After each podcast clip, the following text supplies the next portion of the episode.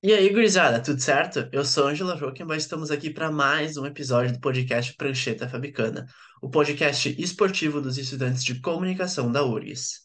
Hoje estamos aqui para mais uma rodada para falar mais uma vez de futebol europeu, das competições continentais europeias, Europa League, Champions League, Conference League, e estou na presença do meu amigo Zé. Como é que estamos, Zé? Ah, é sempre um prazer estar na presença do amigo para falar de futebol, né? Agora, mais precisamente, do velho continente. E para falar de surpresas, até certo ponto, e alguma coisa que, que é quase rotineiro, como o Real Madrid chegar em semifinal de Champions League. É verdade. Real Madrid chegar em semifinal de Champions, eu já estou chamando de quarta-feira, de tão rotina que é. Na semana passada nós estava aqui falando dos jogos de ida das quartas de final das três competições, então nada mais justo do que fazer um episódio também para a volta.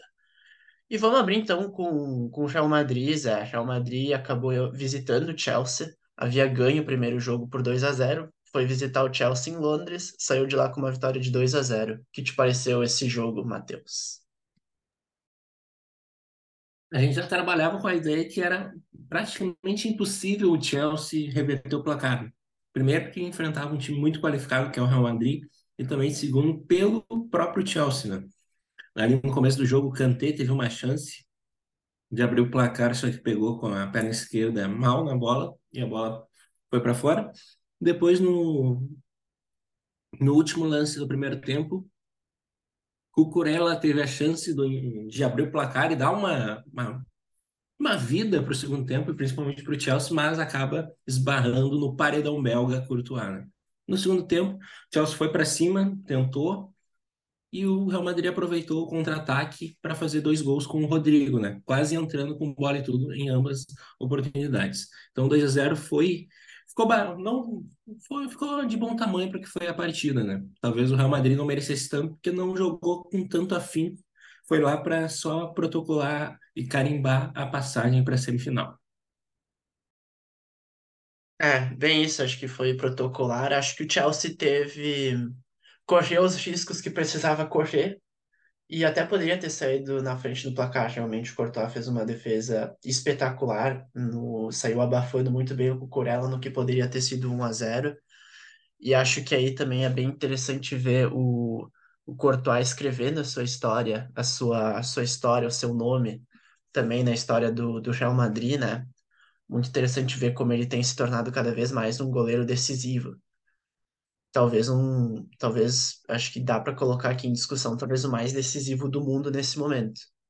Mais uma vez foi obrigado a trabalhar e manteve o resultado zerado para no segundo tempo, com espaço, a molecada do Real Madrid, Vinícius Júnior, Valverde, Rodrigo brincarem nos contra-ataques e levarem o Real Madrid também a uma segunda vitória, né? No mesmo dia a gente teve Napoli e Milan, um a um, talvez a gente tinha falado na última semana o confronto que ainda estava em aberto. A volta no Diego Armando Maradona, acho que conseguiu, que de certa maneira garantiu, foi, foi, confirmou as nossas expectativas de um grande jogo, porque de fato foi um grande jogo, e acho que muito parecido com o primeiro jogo, né, Zé? O que te pareceu? Bem parecido com o primeiro, o Napoli tendo as ações da partida, indo para cima, mas não criando tantas oportunidades quanto já apresentou, no, pelo menos no campeonato italiano, né? Que é, a, o Milan fez um sistema defensivo muito, muito bom e aproveitou o contra-ataque com o Rafael Leão, né? A gente vai ter que comentar do pênalti do Rafael Leão em cima do Lozano, né? Para mim foi pênalti, primeiro o Rafael Leão toca no jogador mexicano e depois raspa na bola. Ali ainda a partida estava 0 a 0 poucos minutos antes, o Giroud já tinha perdido um pênalti, né, uma grande jogada do Rafael Leão. Então, o Milan saía no contra-ataque e o Rafael Leão passou por cima de todos os defensores napolitanos, né? E o Napoli sofreu com lesões novamente e durante a partida já teve que fazer duas substituições logo no começo do jogo também. Então, ficou um jogo muito emocionante, teve para um confronto italiano teve bastante marcação e o, Napoli teve chances para se classificar, mas não conseguiu, né? No final foi brindado com um empate que ficou de bom tamanho para a partida que aconteceu no Diego Armando Maradona. É, acho que a Napoli talvez nesse momento não, não esteja mais nos dias mais inspirados que já esteve na temporada. Acho que é um reflexo disso também aos resultados no campeonato italiano, que, óbvio, longe de serem ruins, mas já é uma equipe que vem oscilando um pouco mais, também porque nesse momento uh, priorizou um pouco mais a Champions, por exemplo, no jogo do fim de semana passado contra o Verona se deu ao luxo de poupar alguns titulares, porque o título do campeonato italiano está muito bem encaminhado.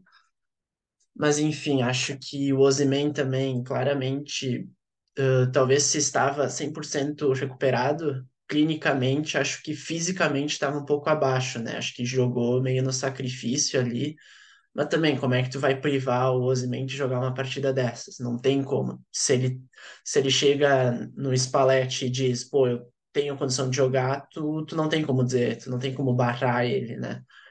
Acho que o Kvaratskhelia conseguiu ter um pouco mais de protagonismo do que teve no jogo de ida. Acho que conseguiu ter mais vitórias pessoais em cima do Calabria, que tinha anulado ele no jogo do San Siro. Mas ainda assim, acho que ele pecou em algumas tomadas de decisão final. Acho que em alguns momentos ele foi muito fominha. Em alguns momentos, acho que ele podia ter optado algumas soluções melhores, ter encontrado algumas soluções mais inteligentes, um jogo um pouco mais coletivo. E do outro lado, Rafael Leão e o Manhã, de novo, desequilibrando demais o confronto em favor do Milan. O Manhã fez uma defesa de pênalti que poderia ter colocado o Napoli mais cedo de volta na, na disputa pelo resultado.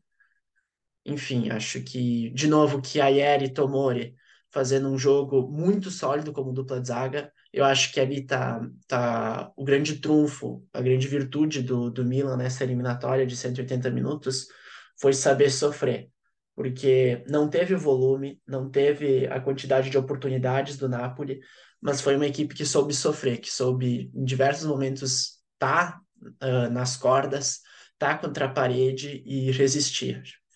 Acho que foi uma classificação de uma equipe de muito brio, de muita resiliência, esse time, esse time muito interessante do Milan, formado pelo, pelo Stefano Pioli.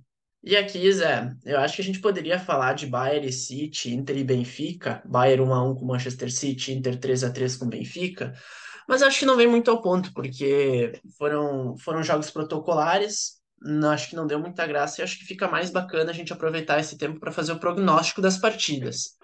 Né? A gente vai ter a gente vai ter na semifinal então o Derby de Milão. Quero quero te ouvir sobre isso, né? O Derby de Milão, Milan de um lado, Inter do outro. Milão vai parar, né, Zé? Ah, o Milão e parte, podemos dizer que o mundo vai parar para ver esse jogo, né? Para ver as duas semifinais, que talvez do outro lado a gente até comente que seja a final antecipada, principalmente porque a, pelo que apresenta Real Madrid e Manchester City, mas o derby de Milão vai fazer, vai ser um atrativo. A gente vai parar para ver e novamente os dois os dois italianos chegando numa semifinal, né? Algo que já aconteceu na história. E aí também, só para dar uma passadinha, né? Teve nessa, nessa, nessa semana teve quatro pênaltis durante o jogo. Durante o jogo, três times perderam o pênalti. O único que marcou a penalidade foi o, o Bayern de Munique com o Kimmich, né? Que o Haaland teve um pênalti também e perdeu. O Giroud teve um pênalti e perdeu. O Karatskelia teve um pênalti e perdeu também. Então, a gente trazer esse ponto, essa curiosidade também, né? A dificuldade de grandes astros marcarem gol de pênalti. Não é só os Soares, não é só os Soares. Então, sempre fazendo essa ponderação. Sobre Inter e Benfica, a Inter fez o jogo que dava, depois abriu 3 a 1 Benfica teve brilho para empatar e ficou de bom tamanho, né? A gente pode comentar o que esperar de, principalmente Real Madrid e City, que ali eu acho que é a final antecipada, quem passar candidata ao título e já coloca uma mão e meia na taça, né? É, falando do Derby de Milão, uh, terceira vez que eles vão se encarar em mata-mata de Champions League. Primeira vez foi na temporada 2002-2003, em que foi na semifinal, o Milan acabou classificado pelo gol fora, essa bizarrice. Os dois jogos foram em San Siro, mas o Milan acabou classificado pelo gol fora porque com o suposto mando de campo do Milan o jogo foi 0 a 0 com o suposto mando de campo da Inter o jogo foi 1 a 1 Já uh, em 2004, 2005, nas quartas de final voltaram a se pegar.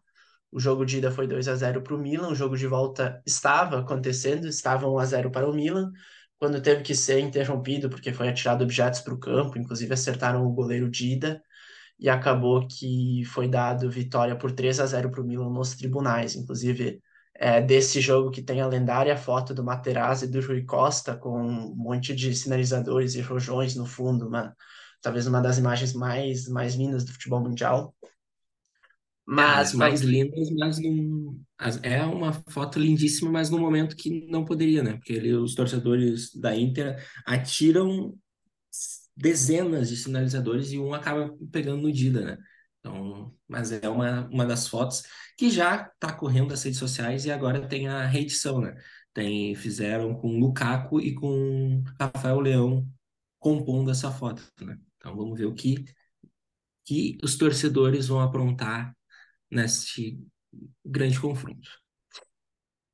É, e, e falando que esperar desse jogo, eu acho que são duas equipes que oscilam muito nessa temporada. Tanto é que se tu olhar para a tabela hoje, as duas equipes estão fora da zona de classificação para Champions do Campeonato Italiano, então acho que é mais um tempero, porque o campeão da Champions fica com a vaga direta, então é mais um, um valor que as duas equipes precisam dar à competição.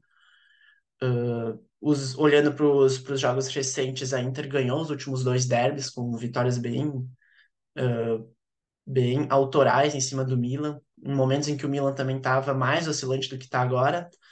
Uh, mas enfim, acho que as duas equipes chegam fortes porque passaram bem pelos seus obstáculos na Champions. O Milan duas vezes, em quatro jogos de mata-mata, sofreu apenas esse gol do Osimhen contra o Napoli, Uh, e foi um gol também depois do nos acréscimos do jogo, no último minuto de jogo, né? Então um jogo que um gol que tu poderia ter levado.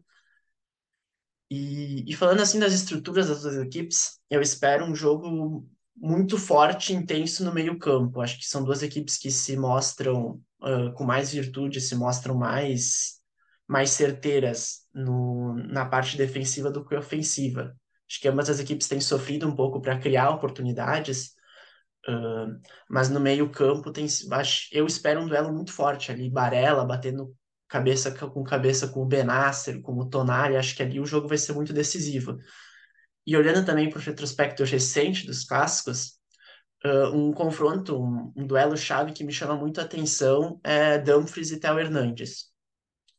Acho que o Dumfries também já teve momentos melhores com a Inter, tanto é que em alguns momentos perdeu um pouco de espaço para o Darmian, mas é sempre um confronto que, que um confronto chave desse duelo, esse corredor direito da Inter, esse corredor esquerdo do, do Milan, em que muitas vezes o, o, o Dumfries é um cara que chega, pisa muito na área, é um cara que aparece às vezes até como um atacante, o ala direito, o holandês, e também ele vai ser muito requisitado na hora de marcar, porque por ali cai o Rafael Leão, a ultrapassagem do Theo Hernandes, então acho que ali quem, quem tiver superioridade nesse espaço vai sair com uma vantagem bem grande. Espero também duas equipes de de, de momentos, acho que vai ser um derby de muitos momentos, dado o momento um em vantagem, botando muita pressão, e como a gente viu nos, na, nas rodadas passadas de Champions, as equipes vão ter que mostrar muita resiliência para saber sofrer, porque a Inter também teve que sofrer muito em Portugal, tanto contra o Benfica no jogo de ida, em alguns momentos que o Benfica aumentou sua pressão, quanto contra o Porto, que também teve que defender a vantagem conquistada na Itália nas oitavas. Então, acho que vai ser um derby de muita transpiração, bem acima da inspiração. E já do outro lado, do lado de Real Madrid City, a reedição da temporada passada, olhando por bola, acho que dá para dizer que o City é favorito, mas não dá para dizer que é favorito porque a gente está falando de Champions League e na Champions League não se explica o Real Madrid. A reedição da, da semifinal da Champions passada em que o City ganhou o primeiro jogo em casa por 4 a 3 ganhava o segundo jogo até os 45 minutos do segundo tempo por 1 a 0 quando de repente apareceu o Rodrigo como um raio, marcou dois gols, Benzema converteu o pênalti na prorrogação e o Real Madrid, de uma maneira inexplicável, foi até a decisão. Acho que é, a expectativa é de que seja um grande jogo, a expectativa é de que justamente seja um City que tente atropelar a todo momento, que esteja uma, duas rotações acima do Real Madrid a, praticamente todo o tempo, mas a expectativa também de que o Real Madrid, como, como costuma fazer, saiba aproveitar os seus momentos de superioridade dentro da partida para tentar ser aquele modo aniquilador que sabe ser, né? Aquele bicho-papão que a gente está acostumado. É, o, o confronto agora o Manchester City tem um jogador que não tinha na temporada passada, né? Que é um matador na frente, que é o Haaland, que na temporada passada teve chance de matar o confronto, principalmente no Santiago Bernabéu, só que desperdiçou chances, né? E aí tu não, quando tu não mata a cobra, ela vai te picar, né? E aí é o Real Madrid em Champions League é algo absurdo, eles se transformam um lance errado, a bola sobra, o Rodrigo sobe, mesmo num tempo de bola errado, marca o gol. Que ele depois, na em entrevista coletiva, ele falou: Não, eu nem vi a bola tocando em mim. É algo que só acontece com a principal camisa do futebol mundial, né? Que é a do Real Madrid, que segue sendo a segunda camisa mais importante do mundo, né? Só atrás do Grêmio, mas isso a gente precisa fazer esse comentário do tamanho deles, né? o confronto que eu, que eu quero particularmente parar para ver é o Real Madrid com o City, que ali vai ser o, o futebol mais belo, né? O, o Ancelotti que molda o seu time através do, do adversário e o Pep Guardiola que mantém o seu esquema de jogo quase sempre, né? Então vamos ver o que os deuses do futebol vão nos proporcionar e o que Vini Júnior vai fazer contra o City, né? Eu acho que ele vai conseguir, vai ser um diferencial para o Real Madrid. Milan e Inter, não consigo apontar um favorito, acho duas equipes muito parelhas. Acho a equipe da Inter talvez mais equilibrada, mas acho as individualidades do Milan mais sobressalentes. Diria que 50-50. Quanto isso, não me atrevo a colocar Real Madrid e Manchester City em pé de favoritismo, em proporção, porque é simplesmente impossível tu dizer que que, que simplesmente impossível tu conseguir de alguma forma quantificar o favoritismo que o Real Madrid carrega, porque, enfim, como eu disse, Real Madrid em Champions League não se explica, apenas se sente. E falando de bicho-papão em competição, a gente teve nessa semana na Europa League o Sevilla fazendo um 3 a 0 espetacular em cima do Manchester United. Acho que o Ramon Santos Pizjuan ferveu mais uma vez, como é de praxe na, nessa competição. Como é que tu me explica essa classificação espetacular do, do Sevilha, Matheus Oliveira? Aí é, a camisa fala mais alto, né? Na Europa League, a camisa mais pesada é a do Sevilha. No jogo da, da ida, a gente já comentou que teve dois gols do Sevilha que eles não construíram, foram meio que machado, e no jogo de, da volta, a zaga da, do Manchester United fez o serviço, né? No primeiro gol, Maguire com o De Gea falham, tem um, uma saída de bola errada e o El Nessiri aproveita e chapa faz o primeiro gol. Depois ainda o Sevilla tem um gol anulado pelo, pela arbitragem e mesmo assim o Manchester United não consegue jogar, fica perdido. O Sevilla chega a ampliar ainda na, na segunda etapa e no ainda na primeira etapa e na, na e já aos 60 e poucos, e De Gea volta a falhar e entrega mais um gol para o Sevilla. Né? Era um confronto que a gente esperava igualdade, mas na Espanha só o Sevilla jogou. É, dois gols do NSI e um do zagueiro Badé. Sevilla 3 a 0 no Manchester United. Manchester United tinha o desfalque do Bruno Fernandes, o Rashford teve que começar no banco também, longe das suas melhores condições. E realmente o Maguire começou o jogo já entregando um gol, o De Gea acabou falhando no terceiro, mas enfim, acho que em nenhum momento o Manchester United deu, mostrou o que pode fazer e o Sevilla foi completamente dominante, realmente.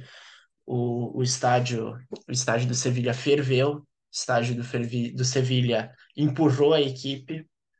E para essa grande vitória, histórica vitória que coloca o Sevilla em mais uma semifinal, de Europa League, mais uma vez passando sobre o Manchester United. Nos últimos anos já eliminou o Manchester United na Champions League, nas oitavas da temporada 2017-2018. Eliminou também a equipe na, na temporada da pandemia da Europa League, nas semifinais, em que também foi campeã na final sobre a Inter de Milão. Enfim, Sevilla é uma camisa muito pesada na Europa League. Falando em classificação enorme, podemos falar também do da Roma fazendo 4 a 1 no Feyenoord, né, Zé? É, mas essa aí teve momento. Essa não foi olhando o resultado, parece que foi um jogo tranquilo, né? Mas não, nada é tranquilo para os comandados do Mourinho, né? E a gente tem que destacar a figura do Mourinho nessa partida também, né? Ele, ele mexe na equipe, ele rege a torcida e ele vai em busca de mais um título. né? Então, de bala, o querido pelo Ângelo, fez a diferença, né? E depois na prorrogação, o time ampliou o placar e se colocou como um postulante ao título, né? Vai ser uma grande semifinal, Roma contra o Bayer Leverkusen, né? É, acho que até o, o, o Feyenoord, por incrível que possa parecer, acho que foi melhor nos 90 minutos, acho que teve mais êxito na sua proposta. Assim como nós tinha falado que a Roma havia sido melhor na Holanda e o resultado não, não transpareceu isso, na, na Holanda o Feyenoord ganhou por 1 a 0 em, na Itália, no Estádio Olímpico, o Feyenoord conseguia travar muito bem a Roma, a Roma tinha muita dificuldade para fazer o jogo acontecer, para conseguir o Pellegrini ter liberdade para pensar o jogo, porque na ausência do Dybala machucado, o Pellegrini tinha essa incumbência maior na armação, acabou que tinha muita dificuldade para jogar, o Feyenoord fazia um, um, uma marcação no meio campo muito consistente, Spinazzola abriu o placar, o empate veio com o Igor Paixão ali depois dos 35 minutos do segundo tempo e, e a cara do jogo, a cara dos torcedores da Roma também era, pô, acho que não vai dar, porque não tinha cara, parecia que aquele gol ia dar ainda mais confiança pro Feyenoord, conseguir se trancar nos minutos finais. E aí entrou o Dybala em campo, o Pellegrini também encontrou um belo passe, o Dybala decidiu, girou muito bem e botou a bola na gaveta, um golaço. Joga muito, não adianta, desculpa. Eu sei que tem muito hater do Dybala, mas joga demais o Dybala, não a contratação em popa está se justificando totalmente. E aí na o momento anímico virou completamente na na prorrogação a Roma deitou e rolou em cima do Feyenoord, o Shaarawy e Pellegrini completaram a goleada. E é isso, na reedição da final da Conferência do ano passado deu melhor para Roma, mas foi, na minha opinião, uh, o confronto mais, mais bacana. Como tu destacou, o Santilhoassi acabou caindo para o Bayer Leverkusen depois de um primeiro jogo bem disputado na Alemanha, empatado em 1 a 1. O Leverkusen sobrou para fazer 4 a 1 em cima do Guilhoassi, jogando bem, bem no erro do, dos belgas. O Leverkusen jogou no erro, conseguiu se aproveitar de algumas saídas de bola errada, fez 3 a 0 com tranquilidade, aproveitando muitos espaços e no fim acabou trocando gols aí, conseguiu uma vitória que leva a equipe para as semifinais. Talvez o confronto de menos luxo dessas quartas de final da Europa League, mas também foi bem interessante ver os belgas, o Sanguilhoassi, nas quartas de final do torneio. E Sporting e Juventus, em que, tal qual Inter e Milan, uh, soube sofrer, mais um italiano que soube sofrer para se defender. O que, que tu achou dessa classificação da Juventus? É? A Juventus saiu na frente, né? Depois o Sporting empatou. Só que em nenhum momento os portugueses pareciam que iam conseguir vencer a partida. Pelo menos foi essa a sensação que me passou. Aí depois eu acompanhei tanto que o, o Pogba entrou e, e, e, o seu jeito Pogba de ser, né?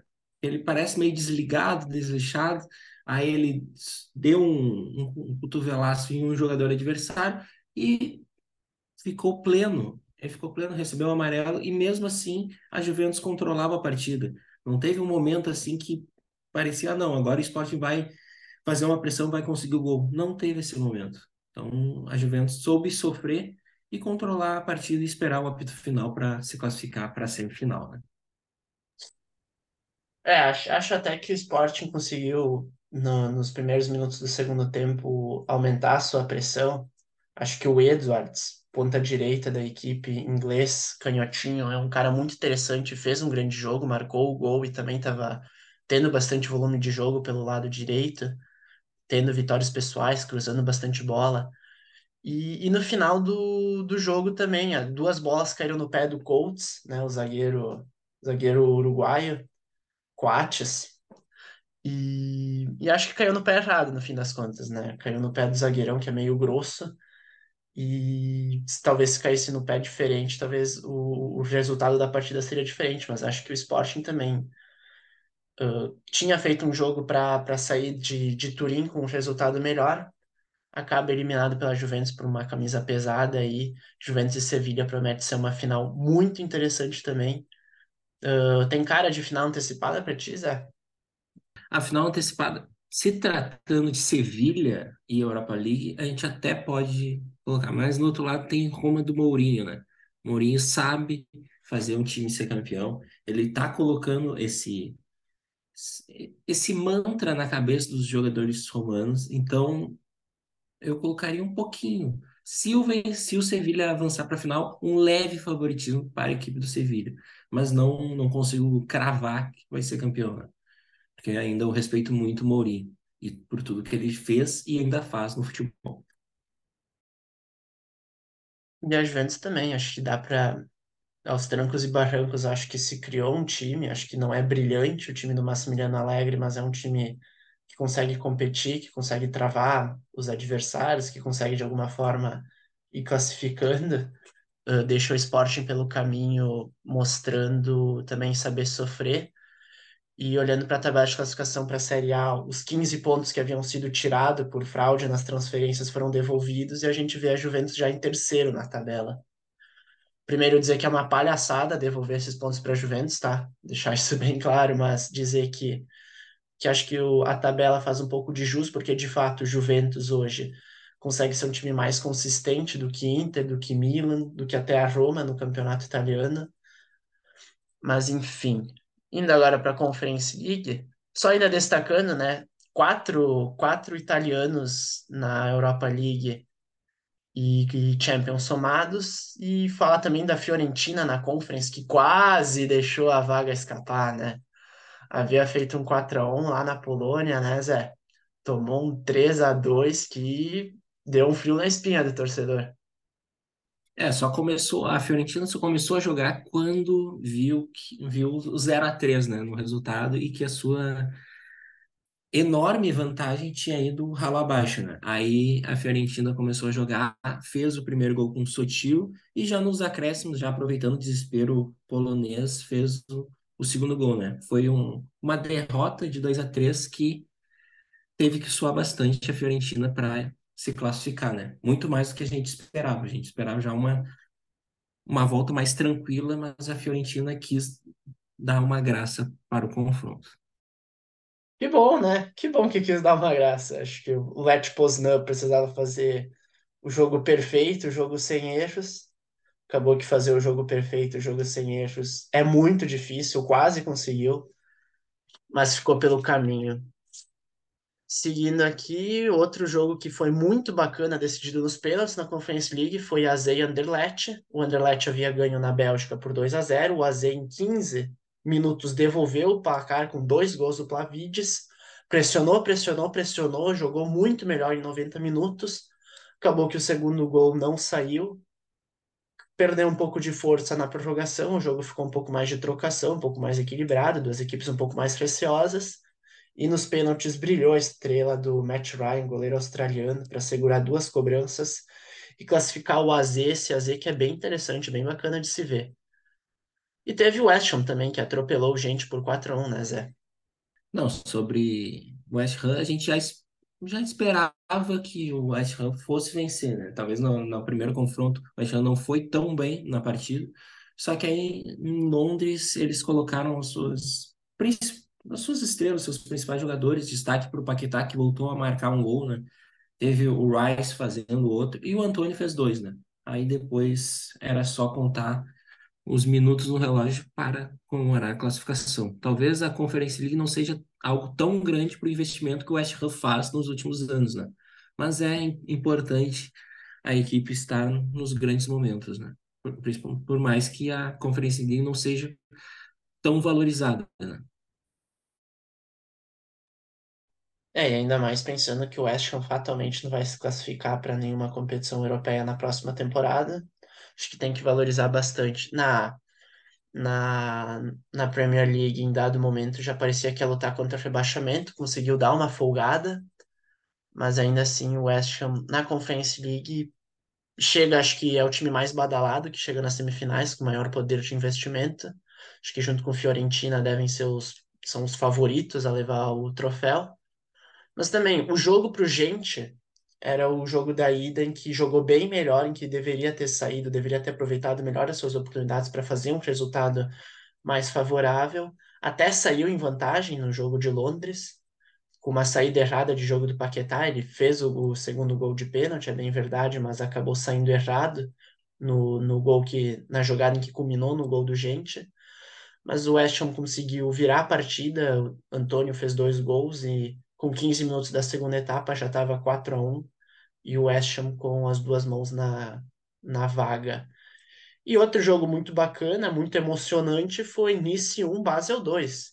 Virada do Basel também na prorrogação, né, Zé? Teve, teve emoção ali no, no Nice que tu Teve apontava que ia ser campeão, hein?